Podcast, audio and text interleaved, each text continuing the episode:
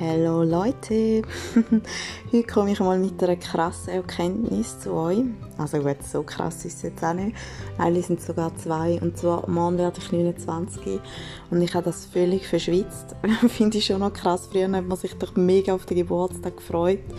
Und irgendwie heute ist einfach so, ah, stimmt, ich bin ja schon wieder ein Jahr älter.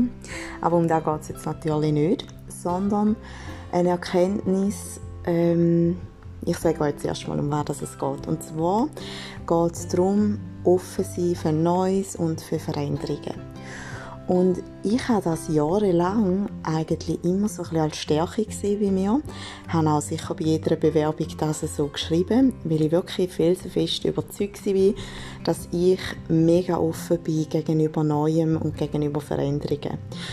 Und ähm, wenn mein Mann und ich mal Stricken haben, ist das oft so ein gefallen, dass ich nicht so offen bin für Neues und für Veränderungen.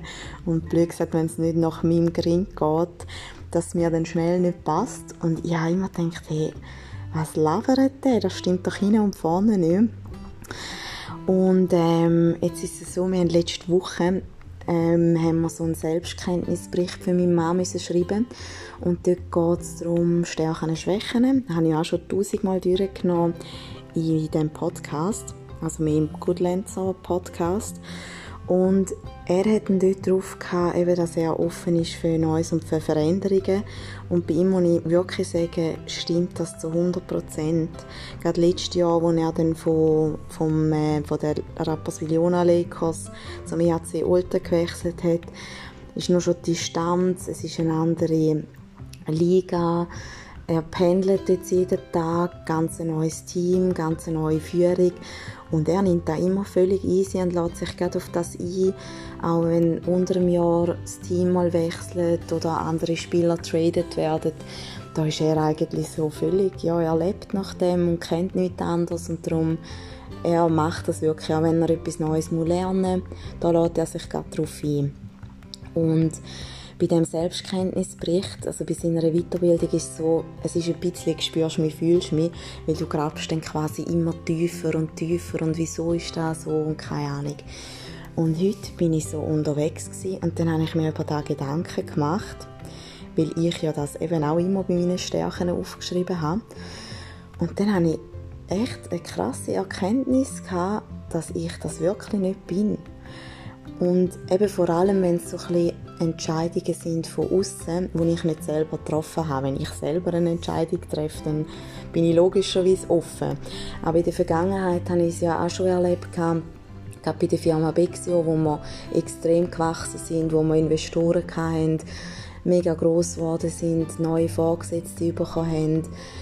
Ähm, da hatte ich dann schon manchmal meine Mühe gehabt und habe auch vielfach so ein bisschen Gefühl gehabt, ja, ich weiß es besser, ich bin schon länger da und muss man jetzt das ändern? Oder auch wenn wir neue IT-Systeme hatten, habe ich manchmal einfach so gefunden, ja, ist ja alles gut so, wie es ist und ich bin mega schnell gewesen, wieso muss man das jetzt wechseln? Und ähm, ja, irgendwie habe ich da schon immer ein bisschen meine Mühe gehabt, auch wenn ich eben gerade so im Privaten mal etwas Neues lernen, eine neue Sportart. Wenn es nicht von mir aus kommt, dann bin ich schon nicht offen für das. Und eigentlich mega blöd, weil man sich einfach vieles ersparen und vor allem auch macht man es wieder anderen Leuten ein bisschen zur Sau, wenn man sich da so ein bisschen dagegen sträubt. Sondern gescheit mal offen sein, das anlassen, mal probieren und nachher sehen, weil die meisten Veränderungen bringen ja auch eine Verbesserung mit sich. Und ja, da habe ich heute wirklich so ein bisschen feststellen dass er eben schon recht hat. Wir müssen mir ja nicht gerade unter die Nase reiben, aber ja, ist für mich irgendwie noch spannend gewesen, um das selber bei mir so ein bisschen reflektieren. In seinem Selbstkenntnisbericht ist zudem auch um Selbst- und Fremdbild gegangen. Auch da recht ein gutes Beispiel, wie man selber vielleicht das Gefühl hat, das ist voll meine Stärke, aber gegen aussen ist es eigentlich gar nicht so oder man interpretiert es vielleicht komplett anders. Und das ist etwas, was ich mir für die Zukunft ein bisschen vornehmen dass ich da wirklich offen noch gegenüber Veränderungen bin dass ich mich einfach einmal darauf einlasse, das ausprobiere und dann kann ich ja immer noch urteilen. Aber ja, ich glaube, das ist schon noch ein wichtiger Punkt mal sagen, ich habe ja vor kurzem mal den Mami-Podcast gemacht, also über den Job als Mutter. Und dort bin ich ja recht am Ende. Ähm, und da ist auch so ein etwas, es geht halt schon nicht mehr nach meinem Grind. und ja, irgendwie, man kann sich dann noch so alles vorstellen, wie es dann ist, aber am Schluss ist es eben eh komplett anders. Und wenn es eben dann vielleicht gerade mal nicht so läuft, wie ich mir das denke, dann ja, habe ich schon ein bisschen meine Mühe. Und darum gescheiter einfach sich auf das einlassen, weil dann ist es einiges lockerer und entspannter.